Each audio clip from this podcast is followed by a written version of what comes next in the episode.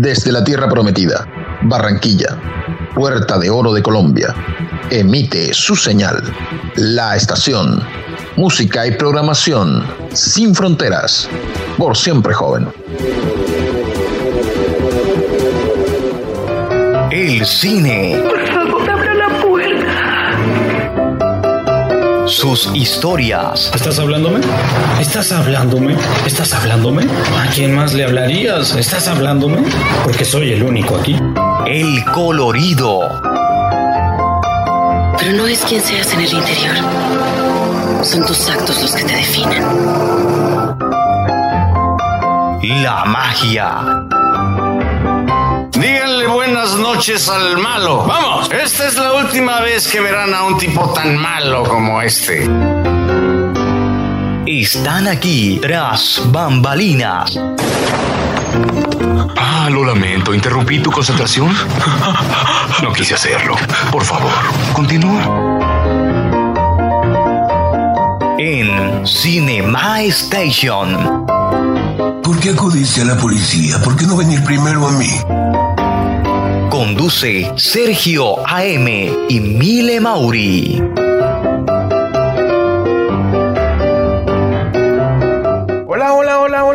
Bienvenidos. Esto es Cinema Station. Al lado de Emile Mauri estamos acá para iniciar un nuevo ciclo, el ciclo de eh, Quentin Tarantino, como lo habíamos prometido. Ya llegó el día, ha llegado la hora de ese eh, gran director de cine. Emile, ¿cómo estás? Bienvenida. Hola, Sergio. Buenas para todos. ¿Cómo se encuentran? Yo estoy muy bien, gracias a Dios. Eh, bien de salud, espero que todos estén así y bienvenidos a otro capítulo de Cinema Station. Sí, aquí estamos, mire, con un nuevo ciclo, con el episodio número uno de eh, Quentin Tarantino. Es un eh, director de cine estadounidense que tiene muchos adeptos, tiene muchos eh, seguidores. Y bueno, ya ha llegado la hora de hablar de Quentin Tarantino. Mire, la película que vamos a analizar hoy, de la cual vamos a hablar, es una de sus películas más mediáticas, más conocida y más eh, laureada. Trata de eh, Pulp Fiction, que eh, para Latinoamérica o Hispanoamérica fue traducida o doblada como eh, tiempos violentos y que en realidad Pulp Fiction lo que trata de decir es pasta ficticia. ¿Cómo te parece esto, Mile? Sí, para nosotros, para Latinoamérica, sí, se conoció como tiempos violentos, eh, pero en realidad se llamaba así, pasta eh, de ficción, ¿no? Sí. Eh, una película, ya tenemos a- al señor Tarantino que lo habíamos aplazado, había mucha gente que estaba esperándolo y bueno, gracias a Dios ya tenemos la oportunidad de tenerlo y poder disfrutar eh, eh, esta clase de cine que a muchos les gusta. Eh, como decías tú, Sergio, eh, Tarantino tiene muchísimos admiradores y gracias a Dios eh, el talento tiene muchos matices, ¿no?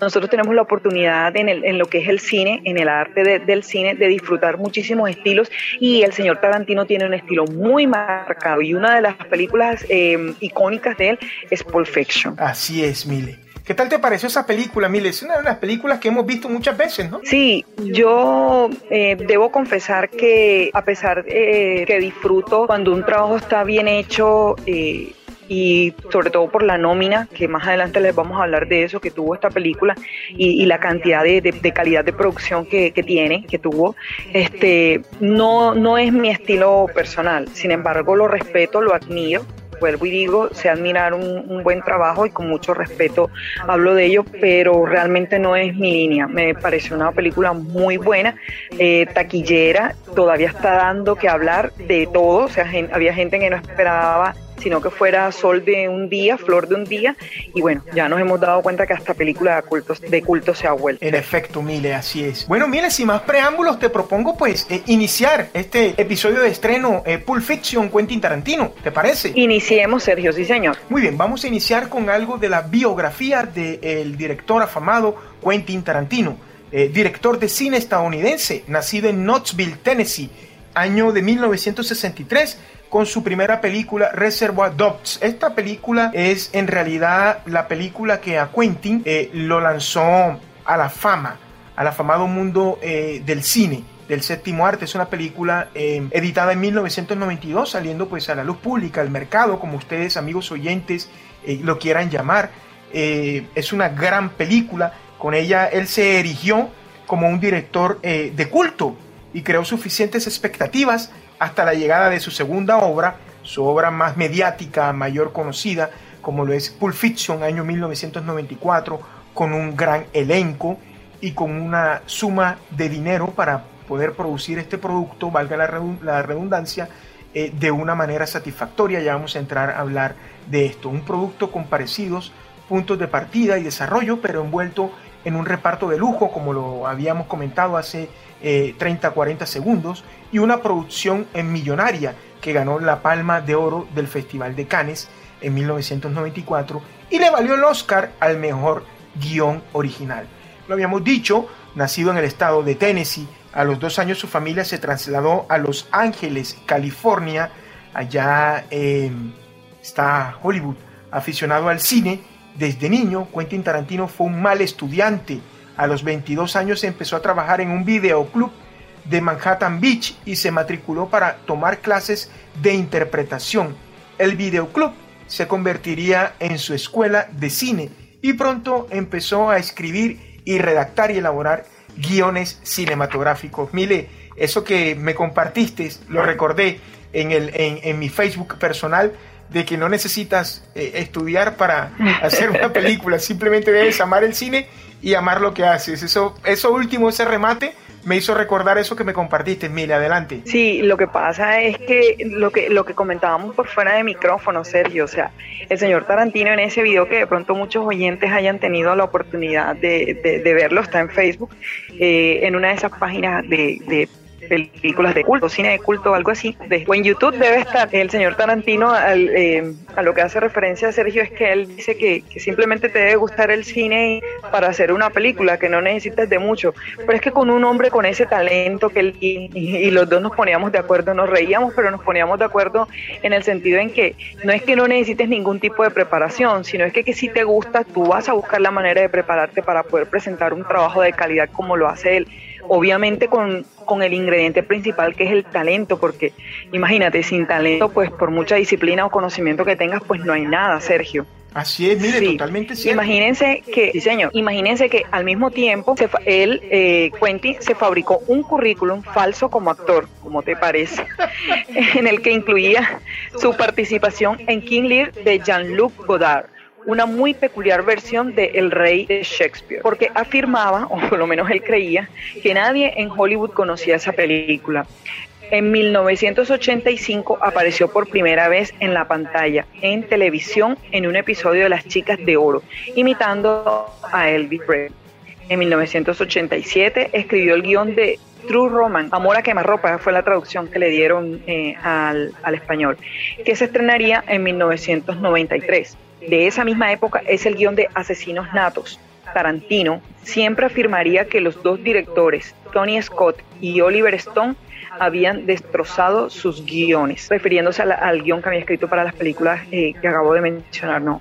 Cuando se enteró de que en el Sundance Institute, fundado por Robert Redford, había un laboratorio de aprendizaje y experimentación para directores independientes, sufragó sus cursos con sus trabajos de acomodador en una sala X y empleado en el videoclub mientras seguía con sus guiones. O él nunca, si se dan cuenta de lo que, lo que acabamos de decir, eh, no es que tú salgas eh, de, una mata y, ya tú tengas para escribir una película y ya la hagas, no, todo eso tiene un trabajo y miren todo lo que él tuvo que pasar por tantos años entre falsificar, cosa que no está bien, falsificar una información en su hoja de vida, pero digamos que eso hace parte de ser soñador vamos a decir, porque pues, bueno, no tuvo, no fue como un delito eh, con cárcel. Y además, y siguió escribiendo guiones, Sergio, o sea, y no dejó de trabajar. Siempre tuvo en la meta ser cada vez más profesional, ¿no? Eh, en esa búsqueda de, de la perfección y, y de, de, apoyar ese talento que él tenía con la técnica, porque es que las dos cosas tienen que ir de la mano,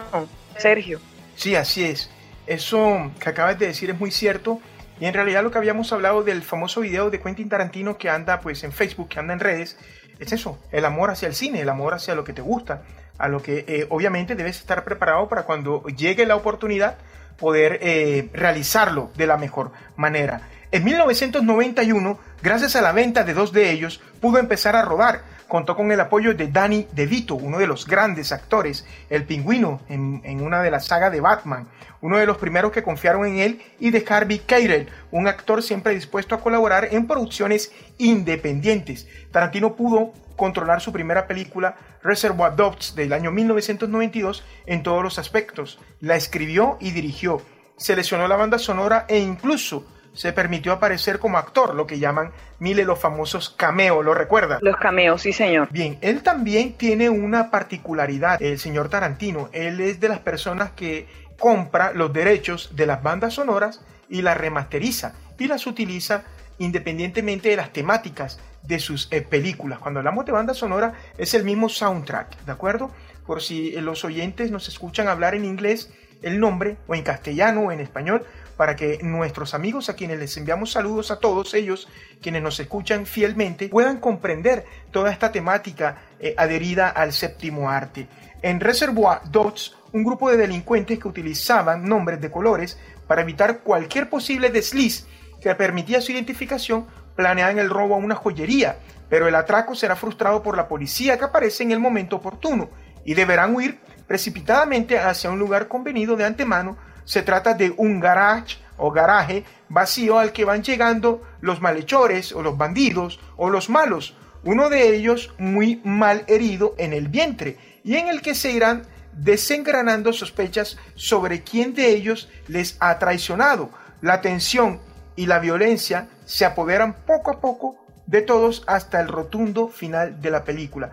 Quiero, Mile, antes de darte el cambio, quiero decir algo. Quien no haya visto Reservoir Dogs, que lo que traduce es eh, Depósitos de Perros, es una muy buena película. Es una muy buena película, tiene el estilo parecido al de Pulp Fiction. Eh, es una película que quizá la gente no la conoce muy a menudo como las otras películas de Tarantino. Es una gran película. El que la pueda ver la recomiendo y el que no, pues al escuchar lo que he estado hablando de ello, pues seguramente va a ir a buscarla. Eh, puede estar en, no sé si está en las plataformas streaming que manejamos, pero la pueden ver a través de la internet. Adelante, Mile. Sí, Reservoir Dogs arrasó e hizo escuela en poco tiempo. Sin duda dio nueva vitalidad al género, con un guion modelado casi a la perfección, que mantiene al espectador literalmente pegado a la butaca durante la hora y media aproximada de proyección su violencia, resuelta casi respetando las tres unidades aristotélicas del teatro, aunque sin resultar por ello un filme de factura escénica. Causó un profundo impacto en el Festival de Cannes, aunque no tuvo galardón alguno. En mayo de 1994 presentó en Cannes su segundo trabajo, que es Pulp Fiction, que en poco tiempo se convertiría en una película de culto. Aunque la crítica se dividió, como lo habíamos mencionado hace un ratito, y algunos le reprocharon la excesiva violencia y achacaron su éxito a una moda pasajera. La verdad es que la película triunfó y supuso la consagración del director. Pulp Fiction se alzó con la Palma de Oro de Cannes y fue nominada a siete Oscars, incluido a la mejor película y mejor director al final Tarantino se tuvo que conformar con ganar el Oscar al mejor guion. Esa película que tú estabas comentando de Reservoir Dogs, yo no la he visto, pero si tú me dices que es similar a Pulp Fiction, que tiene más o menos ese corte, pues tenemos garantía de que cuando la situación cuando una situación esté mala se va a poner peor y que, y que tú no vas a saber en qué momento todo va a ir como de mal en peor. O sea, son, son, son como situaciones y escenas caóticas, ¿verdad? En las que cada, cada solución te trae, te trae drama y te, y te trae más sangre, se puede decir también, Sergio. Totalmente. Así es, es una buena película para aquellos que están buscando eh, otra alternativa en cuanto pues al cine eh, convencional. E, es algo espectacularmente bien llevado, eh, aunque no contó con un presupuesto excesivo, es un muy buen film.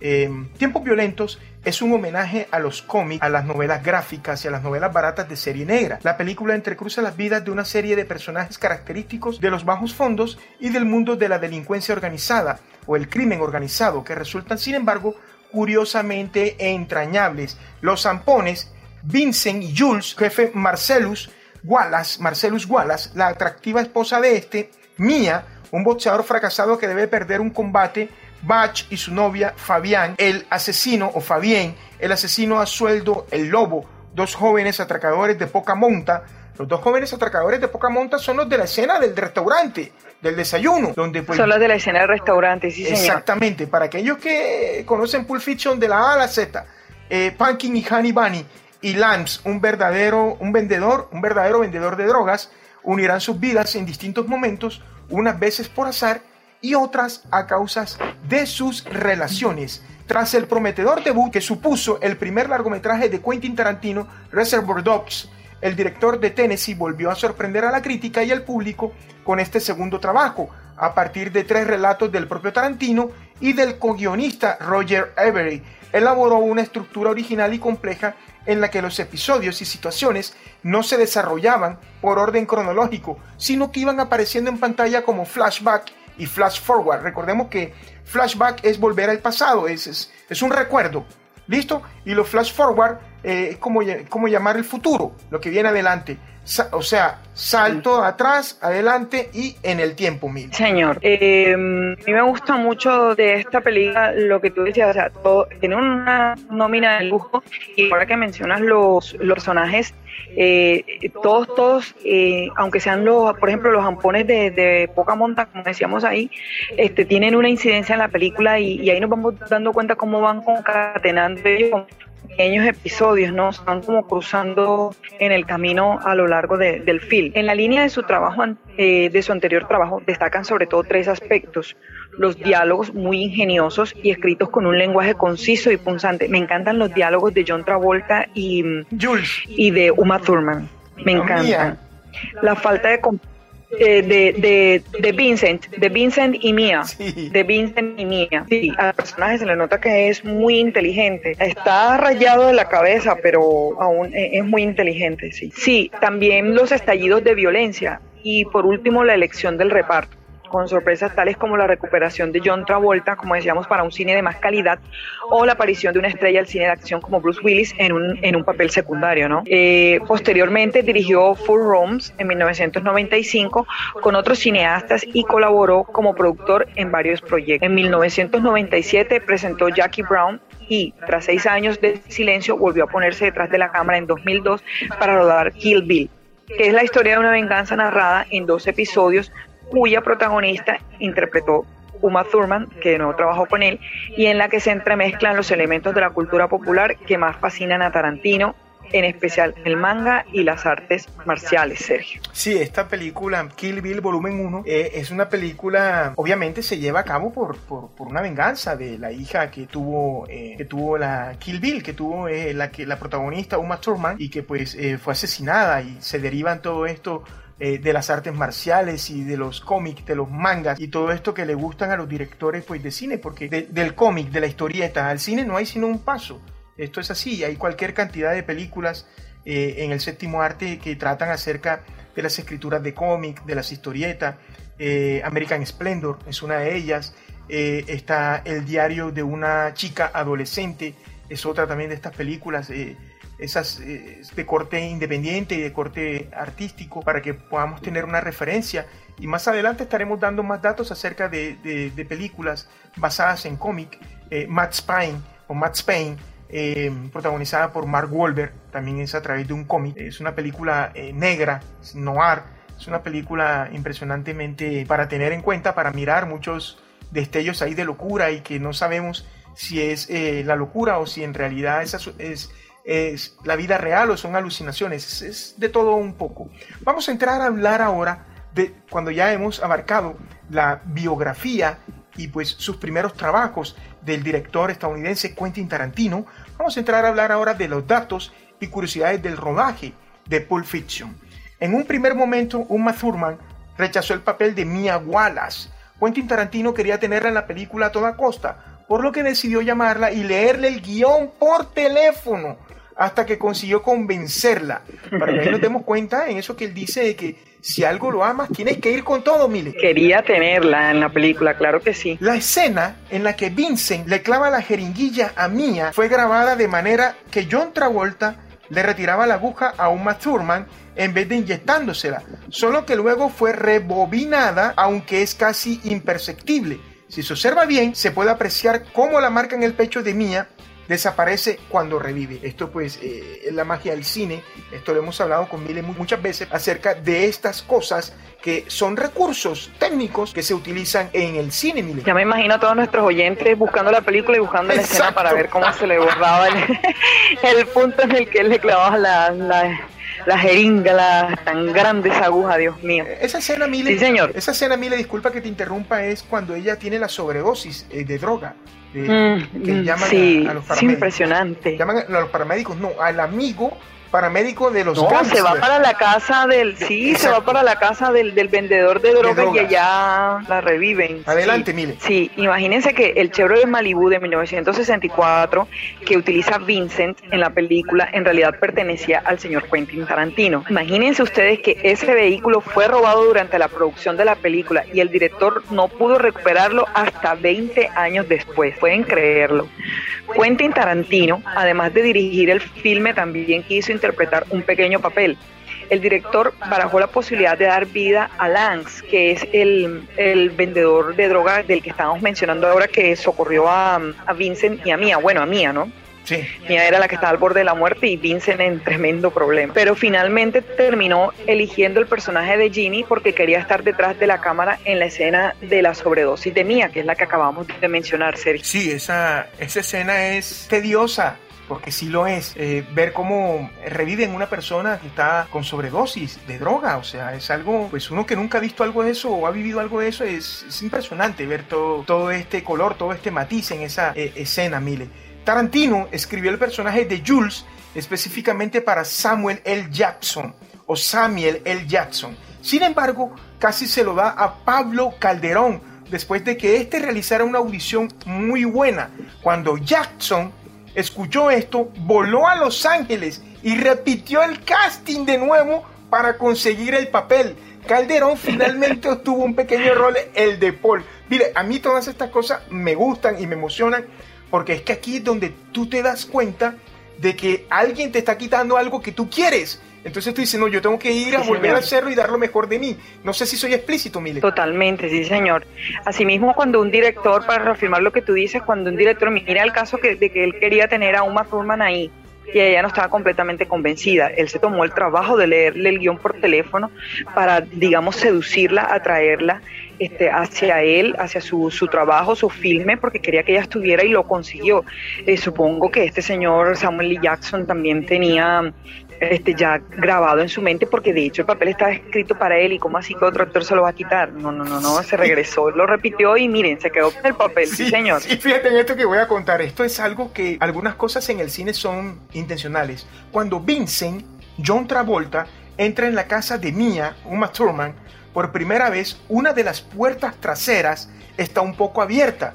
Esto se realizó para que la cámara no se reflejara en la misma. O sea, todo esto es meticuloso, todo esto, Mile, es bien planeado, bien elaborado, Mile. Sí, totalmente. Son detalles y eh, como trucos de los que ellos se valen para poder este, que todo quede a la perfección, porque me gusta porque cuidan mucho de los ángulos. De hecho, este, también se habla mucho de, lo, de los primeros planos en esa película, eh, Sergio, cómo, cómo le sacaron el jugo, por decirlo, o aprovecharon cada instante, porque esa película para tener todo el despliegue y la magnitud de, de la producción que era, eh, su presupuesto no fue muy alto, No, Sergio, no. y más con esa nómina, esa tremenda nómina que tenía, que tenía eso. Entonces les tocaba aprovechar cada recurso, Sergio. Sí, imagínense ustedes, queridos oyentes, que por ejemplo a un Matt Thurman no le gustaba la canción You Never Can Tell de, de Chuck Berry que suena en la famosa escena del baile entre Mia y Vincent cuando están en el, en el restaurante ese que entre otras cosas el- el- la parte interior ahí se, se, las, se las comento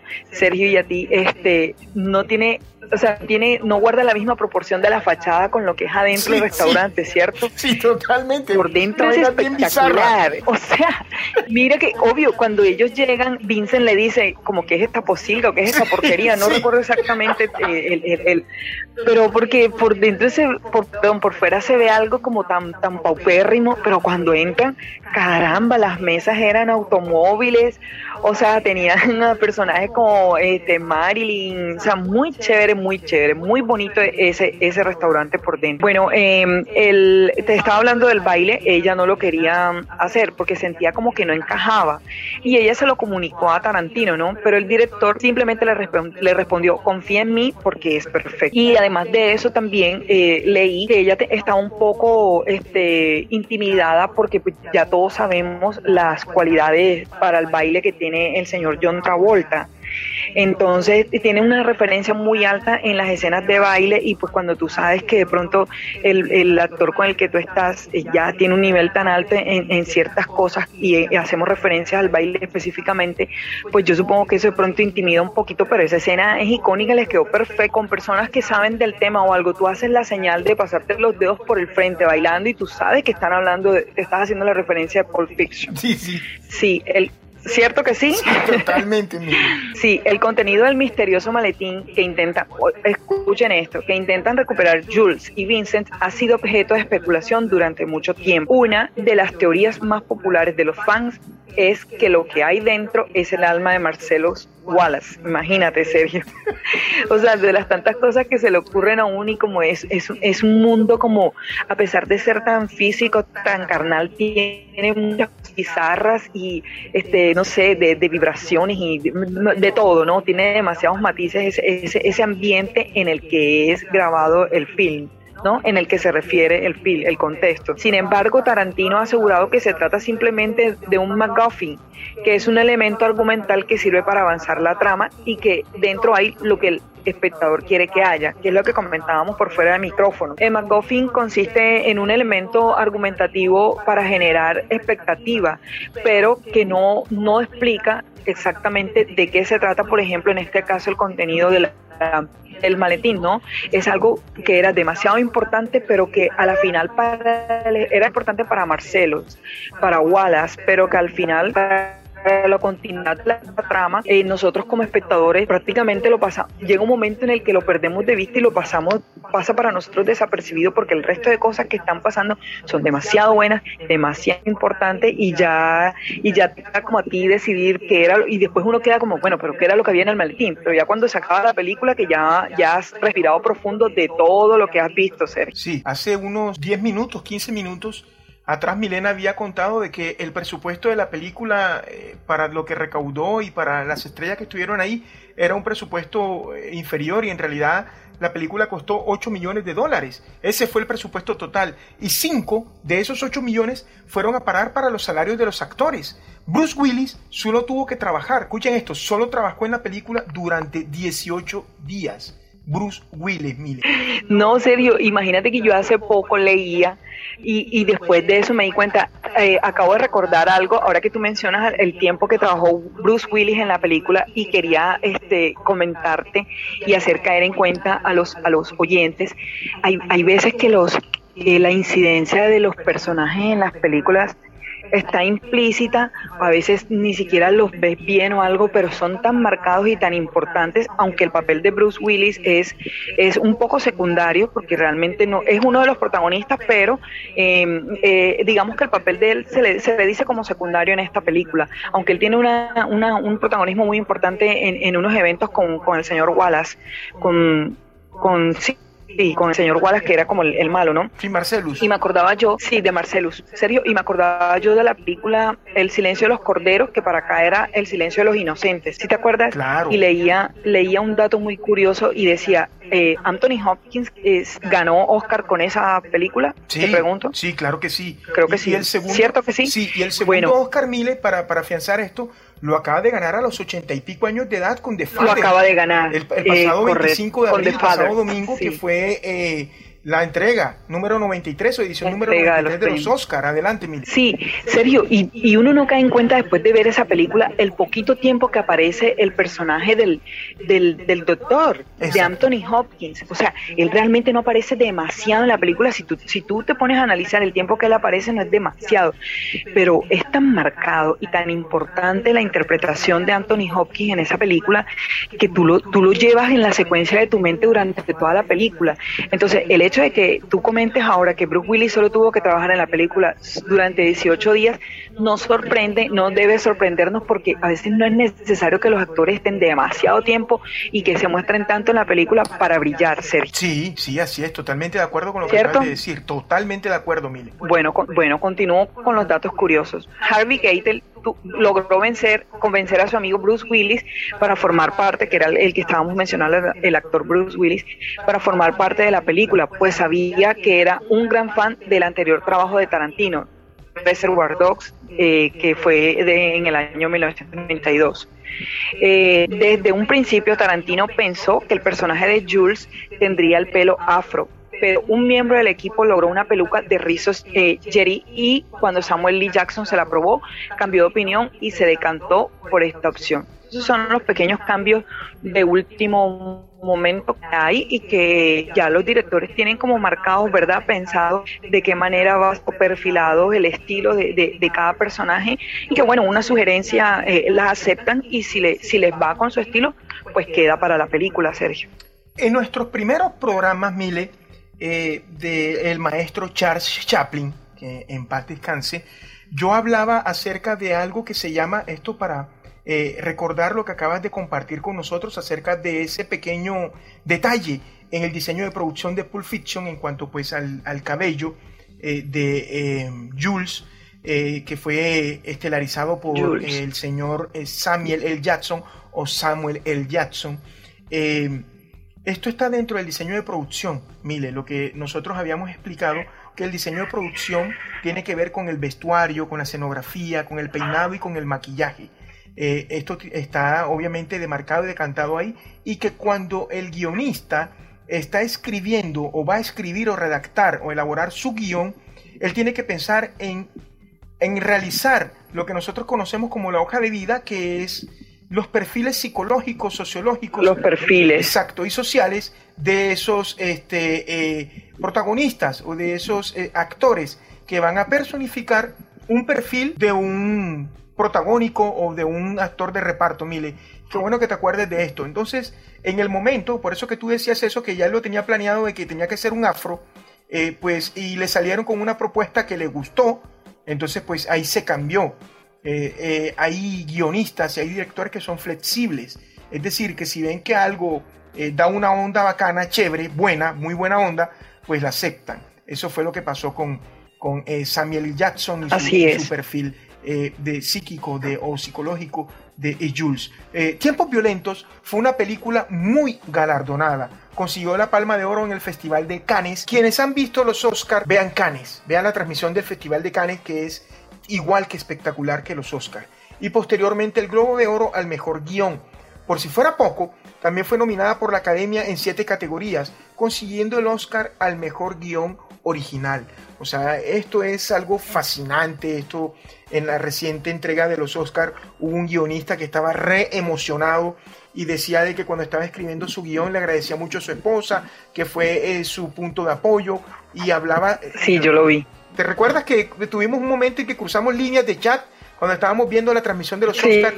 Bueno, entonces esto es un mundo apasionante que si usted tiene cualidades para escribir, hágalo, siga haciéndolo, pero documentese. Documentese de cómo hacer un bestseller, si es lo que usted quiere hacer, si usted quiere hacer eh, una historia corta o un cuento, documentese y usted haga, siga explotando lo que a usted le gusta.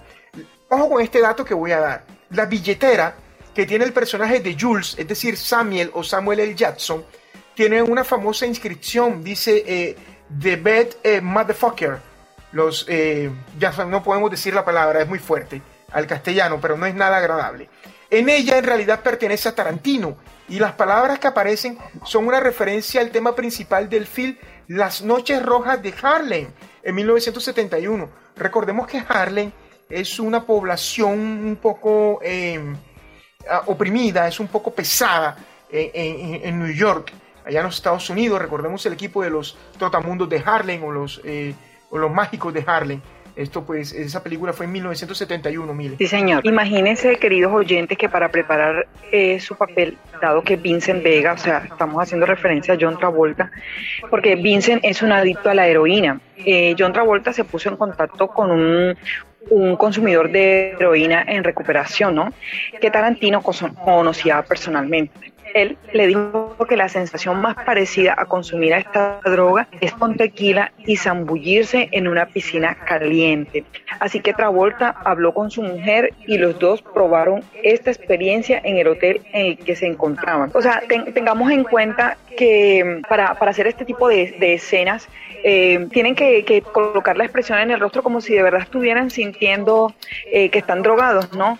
como tener esas sensaciones aunque no las hayan vivido. Entonces, por eso eh, se entrevistó con este señor que le dio más o menos eh, cómo era la para poder eh, tener la expresión en los ojos, que eso es muy diciente en, en, las personas. por ejemplo, yo comparaba, yo decía, bueno, es muy fácil, digamos, poner las expresiones de la cara cuando se hacen escenas de cama, porque pues, pues bueno, naturalmente casi todo el mundo ya mayor de edad pues tiene la experiencia y más o menos se imagina. Pero por ejemplo hacer una escena de estar drogado o de cuando te disparan, sí, ese tipo de cosas pues no, no las ha vivido muchísima gente. Entonces les toca experimentar de cómo se siente y todo eso. E, él se dio a la tarea de tener esa experiencia que él le dijo que era tomar el tequila y zambullirse en la piscina. Mile, un escucha esto, señor. Un datico, para que te interrumpa, un datico para aquellas personas que no, pues, habíamos hablado de la esposa de, de, John Travolta. El nombre de la esposa de John Travolta es Kelly Preston.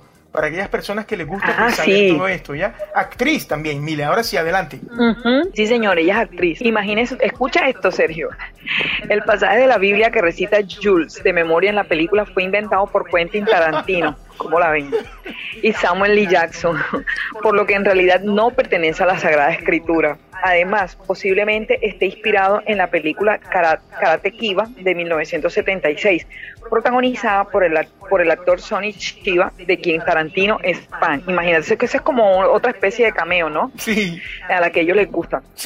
Sergio, este, sí, y a mí ese dúo entre Vincent y Jules, imagínate, o sea, yo los veía, yo decía, el Vincent, o sea, vivió en Ámsterdam, cosa que él hacía referencia cada rato, y era un un asesino, sicario, pero el tipo tenía como, como un buen intelecto, ¿no? Tenía buena expresión oral y, y de comportarse. Eh, eh, sabía comportarse, digamos, que en sitios públicos y ese eh, sí, era una persona que, que, tú podías compartir un espacio, pero que era un asesino. Y Jules también era, era por ese corte, pero se inclinaba más al, fanatismo religioso. Imagínate esa combinación, Dios mío.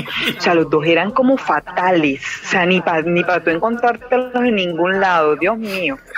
Señor, adelante, Sergio. Esto es algo en realidad es algo apasionante porque, o sea, bueno, eh, un consumidor eh, de heroína, ¿verdad? Que eh, lo fue John Travolta en la película de Pulp Fiction, de Tiempo Violento. Y pues Jules, como tú lo acabas de decir, pues un, creyente con su fe en el Señor, en Dios, y pues dos asesinos, dos sicarios, como ustedes lo quieren llamar, o dos gangsters, como ustedes quieran llamarlo. Es algo que como que esas cosas como que rayan. acá vamos a hablar de algo que siempre se ha, se ha hablado, se ha tocado, a continuación, este dato curioso es, y es cierto, en realidad en la escena en que Vincent y Mia bailan dentro del restaurante discoteca, el híbrido del cual Milena Mauri, Milena Mauri habló hace un momento, hace aproximadamente unos 10 minutos atrás, ambos actores, ambos actores imitaban los pasos de baile de eh, Gloria Morin, eh, Bárbara Steele y Mario eh, Mesabota, Mario Pisú, en el clásico de Federico Fellini, 8 y medio. Esa película fue estrenada en 1963. El maestro Federico Fellini lo vamos a tener acá eh, en, en, Cinema Station con La Dulce Vita, con Ocho y Medio y con otras dos grandes películas más. Eh, Fellini es recordado por ser el padre del surrealismo, un gran director de cine, de los mejores del cine italiano. Y pues sí, la gente esto lo identifica y hay muchos eh, clips de esto en YouTube. Y en realidad es así, recordemos que son guiños entre directores de cine. Por ejemplo, yo puedo ver algo que algún director de cine hizo y yo estoy haciendo algo parecido yo estoy elaborando algo parecido y yo lo quiero traer acá. Y yo lo que hago es customizarlo, es personalizarlo con algo de mi sello, de mi propio sello. Entonces con esto no hay, no hay lío, no hay enredo, no hay nada de plagio, no se enganchen con estas cosas. Esto es lo bello del cine. Quentin Tarantino tuvo dudas sobre a qué personaje interpretar, pues no sabía si decantarse por Jimmy o por Lance. Finalmente eligió el primero porque quería encontrarse detrás de cámara en la escena de la sobredosis de Mía. Esto lo relató eh, Mile Mauri. Adelante, Mili. Sí, ah, imagínense que aunque mucha gente piensa que la tirita que lleva Bing Reigns que es eh, Wallace, no se me olvida el nombre, Marcelo, ¿cierto? Sí, Marcelo. Sí, él lleva una, eh, aquí le dicen tirita, pero nosotros le decimos acá curita. Sí que es como para cubrir cortaduras, raspones y eso, ¿no? Este, son de esas, de esas que venden, o sea, no sea, no las hace uno en la casa, sino que ya las venden. Em, son como plásticas. Bueno, esto fue una decisión eh, consciente para la película, porque fue un pequeño accidente que él tuvo eh, mientras se afeitaba, pero Tarantino con ese, con esas luces y esa inspiración que le llega, que la tiene siempre, pero a veces le llegan como esas luces, se inspiró para rodar una de las secuencias que es protagonizada por Vincent Vega y, Marcelo Wallace, ¿no? Que es cuando él, él está hablando y lo muestran, lo primero que le muestran es la, la tirita o curita del cuello y eh, lo, lo, dejó, lo dejó para la película porque le pareció que cabía para la personalidad del, del personaje Sergio. Sí, eh, todo esto que hemos hablado, que siempre lo hacemos eh, cuando estrenamos un ciclo eh, de un director, pues es para ubicar a nuestros amigos oyentes dentro de la biografía, dentro de quién, quién es, qué ha hecho y cómo pues se dio a lo del cine. Y pues obviamente nosotros acá traemos de contar cosas que no se ven dentro de la película, que son esos datos o curiosidades dentro del rodaje. Obviamente pues nos gusta hacer esto porque es, es la nota pintoresca, es la nota pues risueña es la nota pues de humor y, del cómic dentro de Cinema Station. Algunos pues eh, se pueden enganchar con mi risa, a otros les puede parecer una risa muy burlona. Y pues ya eso es a término personal de cada quien, pero no lo hago de muy mala intención. Simplemente lo hago porque recuerdo esas escenas o esas secuencias que me generan la risa. Entonces pues eh, eso para mis amigos oyentes que no se vayan a sentir tocados, nadie ahí en su susceptibilidad. Vamos a entrar en la segunda parte del film y le vamos a hablar acerca del, análisis cinematográfico, que es una parte obligada donde Mile Mauri y Sergio AM eh, lo que tratan de hacer es formar público, es decir, personas, oyentes, que les encanta el cine, pero no teníamos idea de qué es un guion, de qué es una dirección de fotografía, de qué es un soundtrack, de qué es un diseño de producción. Entonces ya, como hemos venido haciendo este ejercicio, ya hay personas, ya hay oyentes que ya se van familiarizando con la terminología cinematográfica. En este caso yo les voy a hablar acerca del guion eh, de Pulp Fiction o de Tiempos Violentos o de Pasta Ficticia. Quentin Tarantino escribió este guion y lo, lo coescribió junto a Roger Everett a finales de 1992. Ojo con esto, en un apartamento en Ámsterdam, por eso lo hablaba el señor eh, Vincent, eh, donde no había teléfono ni fax, de vuelta a Los Ángeles, contó con la ayuda de Linda Chen, secretaria del guionista y director de cine Robert Downey, que le ayudó al mecanografiarlo, a escribirlo. Recordemos que los guiones, si no lo he dicho, lo voy a decir para que las personas lo tengan claro, los guiones son escritos a máquina de escribir. Y si ya no hay máquina de escribir en un computador, con la tipografía, a la cual nosotros llamamos errónea, erróneamente fuente, Courier o Courier New. Esa es la tipografía que se utiliza para escribir un guion en honor a qué? A la máquina de escribir. Entonces, así de esta manera, ser más fácil moverlo entre los productores de Hollywood. Los ejecutivos de TriStar Picture rechazaron el guion de un Tarantino que ya tenía un cierto prestigio tras Reservoir Dogs y los guiones de Truman Romance y Natural Born Killers. Pulp Fiction está narrada en un orden no cronológico, es decir, no tiene un inicio, no tiene un desenlace, perdón, no tiene un desarrollo y no tiene un desenlace. Es algo que nos cuenta tres historias que se entrelazan o son entrelazadas. La primera de ellas sigue al asesino a sueldo Vincent Vega mientras se ocupa de cuidar a Mia Wallace. El boxeador Butch Coolidge es el protagonista de la segunda y finalmente la tercera concierne al compañero de Vincent, Jules Winfield.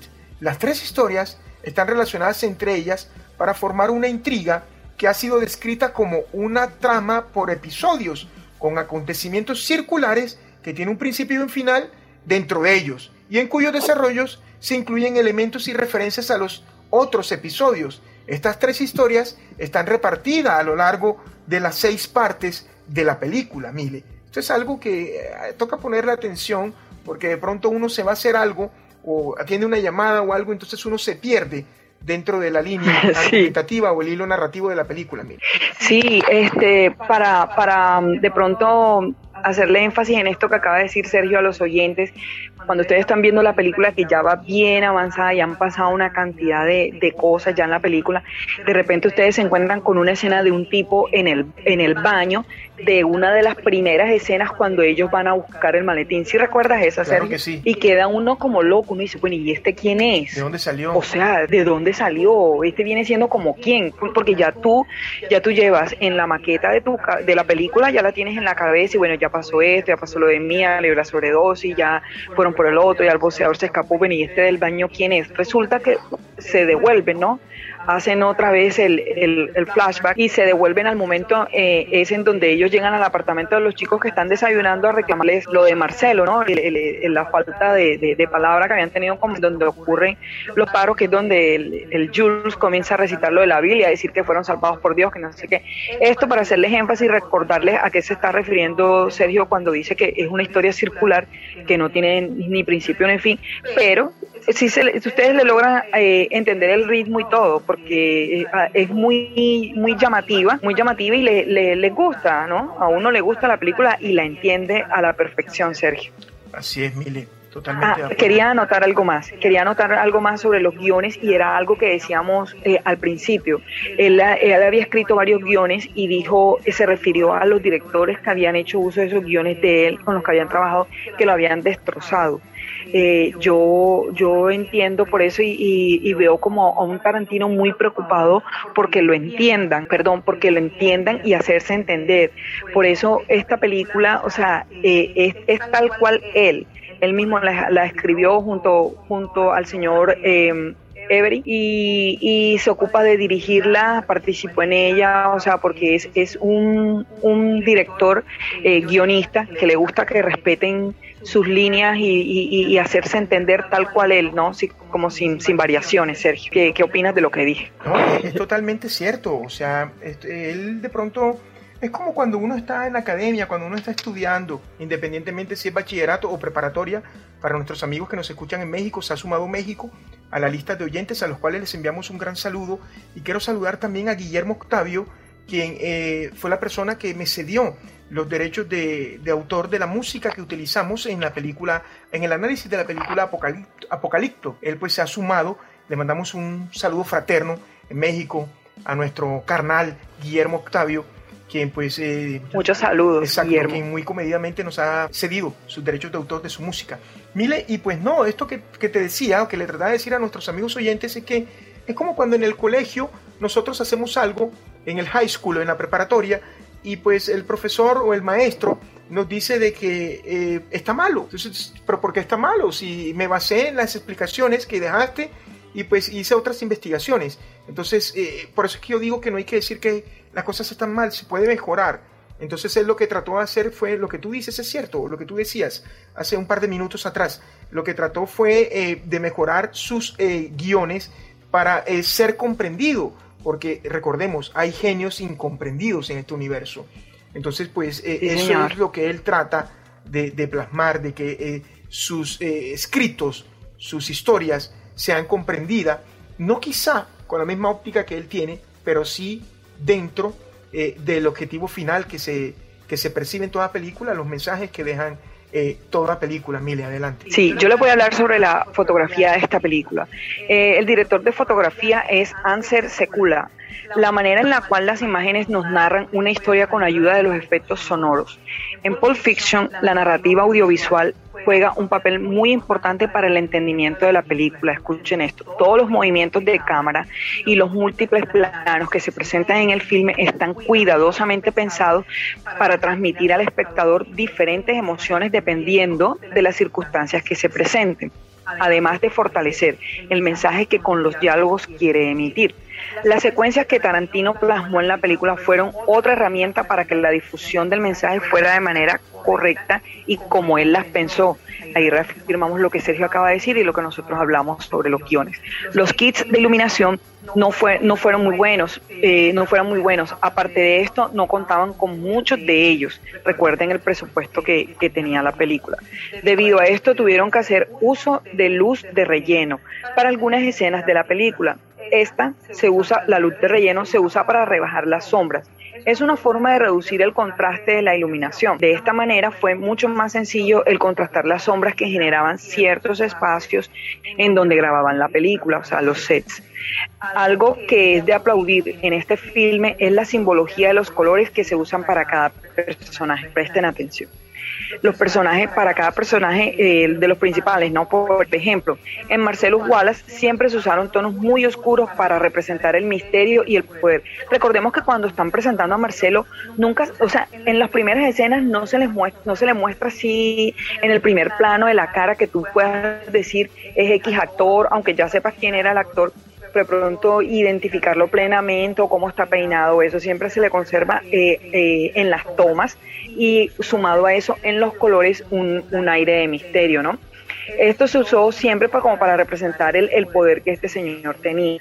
Para la señora Wallace, eh, que es mía, el color blanco siempre estuvo presente, como representando la pureza de la dama y la cierta inocencia que presentaba. Esto de la cierta inocencia me da un poco de, de risa y me llama la atención. Al igual que el señor Wallace, Vincent Vega siempre estaba acompañado de tonos negros y un poco de gris. Para Jules también el negro se encontraba presente pero con una mayor luminosidad. Con esto refleja la fe de este personaje que ya habíamos hablado sobre eso y la manera en la cual él busca siempre hacer lo correcto. Por último, está Botch, que en toda la película está rodeado por tonos rojos y naranjas representando el coraje y la, valentía del boxeador. El buen uso de los colores maximizó las reacciones empáticas que tenía el público logrando cumplir el objetivo principal de Tarantino y secular asignarle un color a personaje. Esto es importantísimo a la hora de uno percibir las cosas. En una película, mm, los pequeños detalles hacen parte de un gran todo. Y como nos damos cuenta y nos acabamos de escuchar, a cada personaje se le asignó un color. De hecho, eso es algo que ustedes van percibiendo. Digamos que lo perciben, tienen esas sensaciones, pero no caen en cuenta sino hasta que de pronto lo investigan o bueno, que nosotros se lo decimos activos y de pronto a los que han tenido la oportunidad y tienen la curiosidad y el tiempo para buscar después que se ve una, una película, un filme, las curiosidades o, todo este tipo de, de, cosas que están detrás de, una gran producción es esta serie. Sí, en realidad lo que acabas de decir del color es algo que se utiliza desde siempre. Siempre se ha utilizado la psicología y la simbología de los colores dentro del séptimo arte, dentro de los metrajes o dentro de las cintas o dentro de los filmes, como usted quiera llamarlo. En realidad nosotros vamos a tener un ciclo que se llama El color en el cine. Vamos a traer cuatro películas donde nos vamos a dar de cuenta o vamos a caer en cuenta cuánto influye el color desde la parte simbólica, desde la parte anímica, desde la parte eh, de la psicología, del color dentro de los personajes. Recuerden lo que decíamos ahorita, que les eh, relataba Milena, a la chica, a Emma Thurman, a Mia Wallace, la vestían de blanco para pues dar a conocer su pureza. De pronto ella no era muy porque pues consumía las drogas, pero era algo como de querer llamar la atención. Entonces pues e, e, eso hace énfasis en los colores. Esto del cine, como siempre les he dicho, es ciencia y es arte porque presenta una cantidad de ítems impresionantes de cómo nosotros podemos ir asociando cosas. En este momento el turno, Mile, es para el sonido. Vamos a analizar el sonido de esta eh, película. Eh, el sonido fue muy bueno, es un sonido pues parejo, es un sonido muy uniforme, los diálogos se escuchan claramente, ya que la música nunca interfiere con estos. Cabe mencionar que hubo dos errores de sincronía entre el audio y la imagen. El punto número A fue cuando Winston Wolf toca el timbre de la casa de Jimmy y el punto B cuando Winston Wolf se va de casa de Jimmy en su Acura, esto toma una curva a toda velocidad, ese es el, auto, ¿de acuerdo? Mientras que el sonido es el de un coche que acelera continuamente en línea recta para el disfrute de la cinta. El silencio también fue utilizado de buena manera en el filme, más en las partes en donde la tensión estaba a su tope o simplemente donde era un momento cómico o de relajación para los personajes. Casi todos consistían en disparos, golpes y sangre. Esta película goza de una exhibición de bolsas de sangre, hoyos de balas y sangre y más sangre, Mile. En realidad. más sangre. mucha sangre, mucha sangre. Sí, en realidad es algo muy gore. O sea, esto es algo que indiscutiblemente es así. Pero pues es sangre justificada. No es, que, no es que la persona que nos está escuchando que no ha visto Pulp Fiction va a creer que es una película desde el inicio hasta el final que hay sangre. Obviamente hay sangre, pero no, no como yo lo acabo de relatar. Yo lo acabo de relatar en una forma jocosa, Mile. También hay, hay, que eh, caer en cuenta o digo que aceptar, estamos con un director que le gusta trabajar mucho con la sangre. para variar.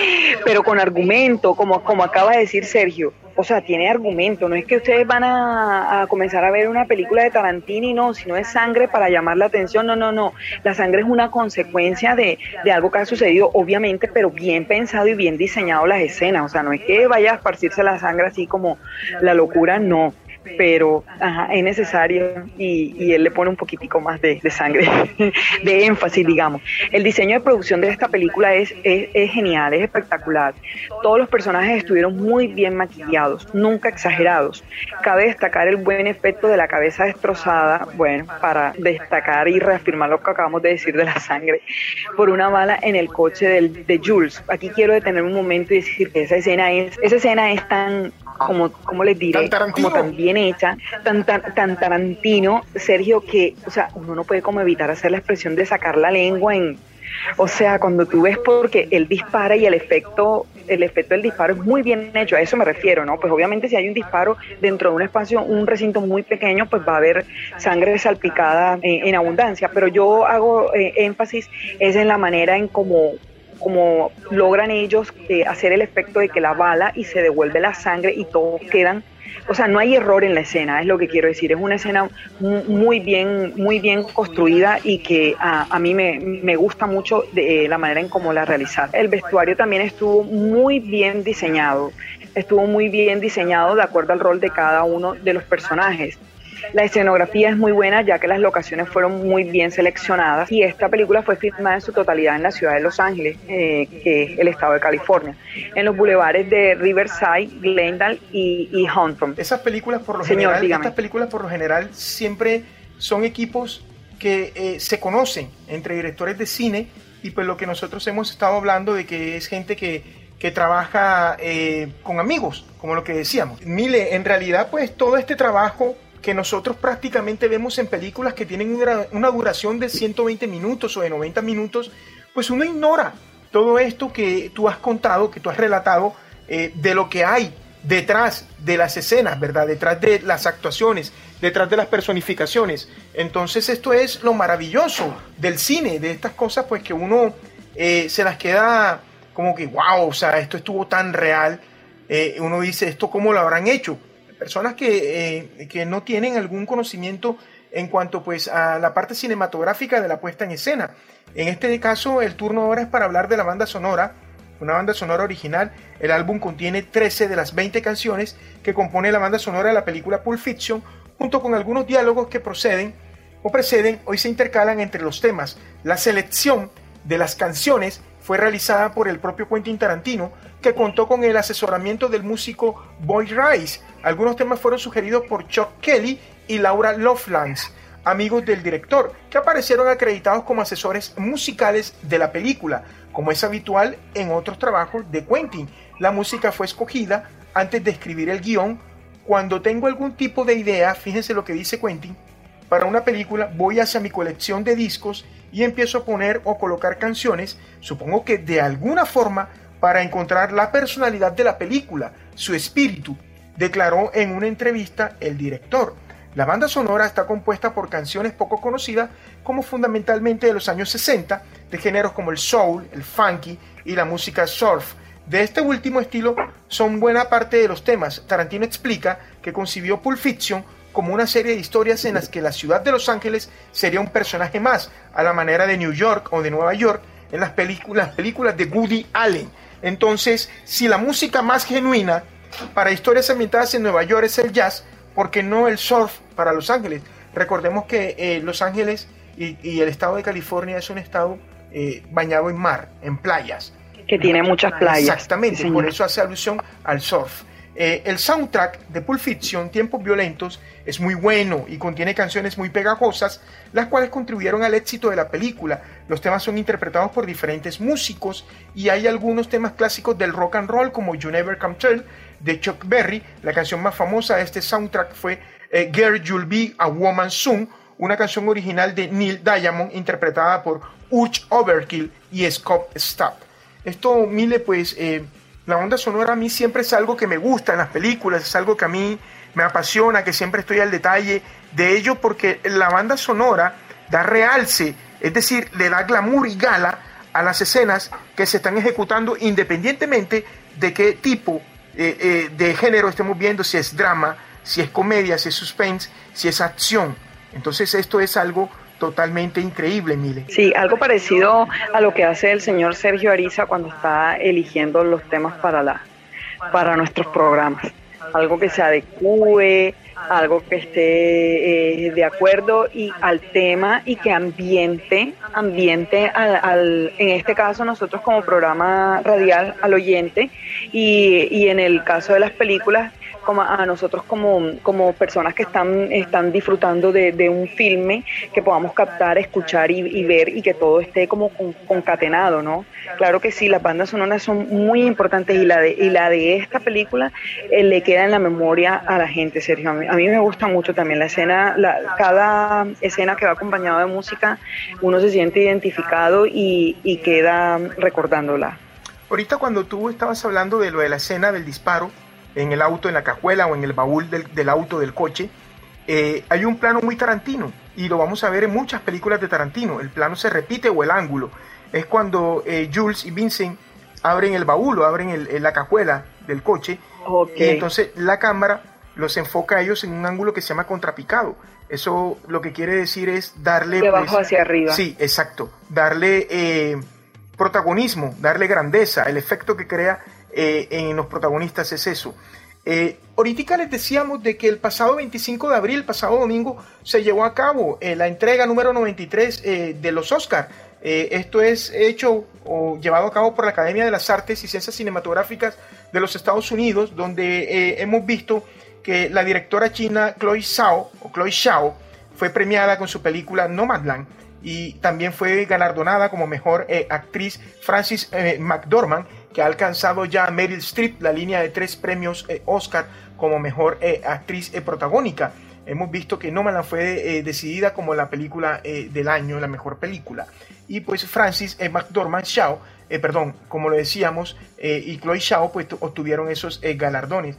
También pues fue galardonado el señor Anthony Hopkins con la película El Padre o The Father em, es una película donde él es, hace el, protagonista, el, el, actor protagónico y también pues ganó como mejor guion adaptado.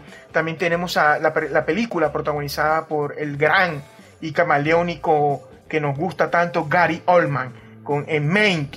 Eh, ganó como diseño de producción y también en fotografía, en dirección de fotografía.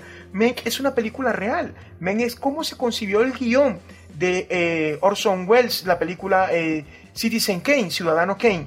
Entonces es una película que está en plataforma, está en streaming, la pueden ver en Netflix. Mank eh, fue galardonada con dos Oscars y bueno, también le siguió eh, los protagonistas de Judas y el Mesías Negros, eh, también estuvieron galardonados, también estuvo galardonado pues Los Siete de Chicago, Minari, en fin, estuvieron galardonadas también la película donde hubo un actor hispano, El Sonido del Metal, también estuvo pues galardonada esta película. Mile, ¿qué tal te pareció Pulp Fiction, lo que hemos entrado a comentar hoy para nuestros eh, amigos oyentes. Muy bien, muy bien. A mí, a mí me gusta, me gusta mucho el estilo de Tarantino. Eh, aunque como decía desde el principio, no, no es que sea de, de, de mis películas favoritas Pulp Fiction, pero es una película muy bien diseñada y, y que y muy tarantina, como, como decías tú, o sea, muy tarantina, ¿sí? muy al estilo de él, eh, profesionalmente hecha, ingeniosamente hecha. Eh, yo escuchaba de cómo ellos habían escrito el guion y luego cómo, cómo inventaron cada historia, historia aislada y luego cómo fueron uniéndolas. Entonces eso, eso habla del ingenio, la inteligencia, la dedicación eh, que tiene un director de cine de la talla de Tarantino, ¿no? Que se preocupa desde el guion hasta, hasta tener los derechos de autor de las bandas sonoras, de elegir la nómina, de perseguirla, de diseñar personajes eh, para X o Y actor, como fue en el caso de Samuel L. Jackson, eh, el caso de Uma Thurman, de buscar, a pesar de tener un bajo presupuesto, la mejor de la mejor nómina y todo eso, todo ese trabajo, toda esa dedicación, esa inteligencia, ese talento da como resultado una película como Pulp Fiction. A todos los que la han visto se van a caer en cuenta de los detalles que les hemos dado y a los que no, sé que se van a dejar eh, seducir atraer y se la van a ver, Sergio. Mile, pues eh, esto ha sido todas las bambalinas de Pulp Fiction, todo lo que tiene pues eh, adherido eh, detrás del film, la otra cara del film. Y pues te quiero dar las gracias por ayudarme a desarrollar este espacio llamado Cinema Station, donde nosotros acá lo que tratamos, el objetivo nuestro es formar público. Mile, muchas gracias. Sí, quiero, quiero darles dos recomendaciones antes de despedirme. Dos películas de Uma Thurman eh, que no, no son de, de, este director. Una es Gataka, no sé si tú la has visto, Sergio. No, no he tenido la oportunidad. Es una película como de ciencia ficción. Bueno, hay una que se llama Gataka y una de la que de la que yo te hablé hace rato, pero yo creo que esa tampoco, no sé si la has visto, que se llama Deseo y Decepción. Es una, es una, una esa película última que les digo es como de, de suspenso psicológico. Hay como demasiadas intrigas y muchas muchas cosas así eh, se las recomiendo a los oyentes.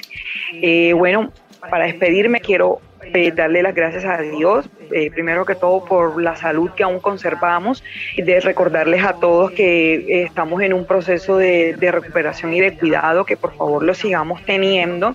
Darle las gracias a Sergio por esta oportunidad eh, de compartir este espacio tan chévere eh, con él y con ustedes. Decirles que este mes nos esperan cosas increíbles con Tarantino, que no se despeguen, que nos escriban, que nos escuchen, que nos ayuden a crecer y a ser mejor cada día para ustedes. Entonces, bendiciones y adiós a Dios. Muchas gracias, Mile. El recomendado mío es Druk, de llamada para Hispanoamérica, otra ronda, eh, protagonizada por el gran Max Mikkelsen. Es una película danesa del país de Dinamarca. Es dirigida por Thomas eh, Wittenberg eh, de la línea de Lars von Trier.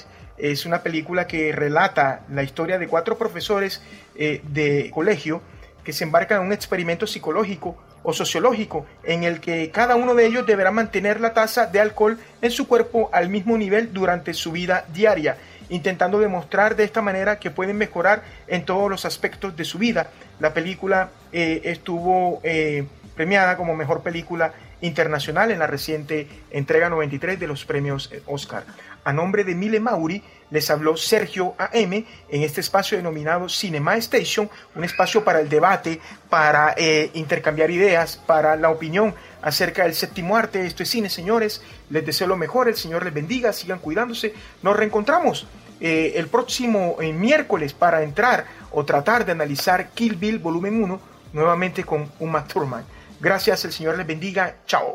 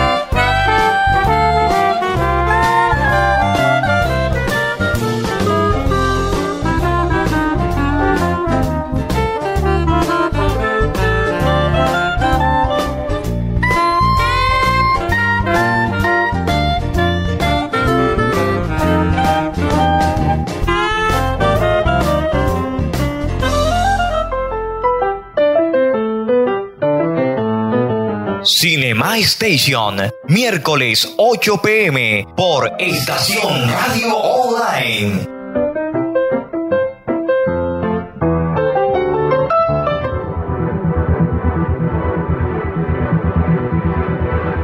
Desde la Tierra Prometida, Barranquilla, Puerta de Oro de Colombia, emite su señal, la estación, música y programación sin fronteras, por siempre joven.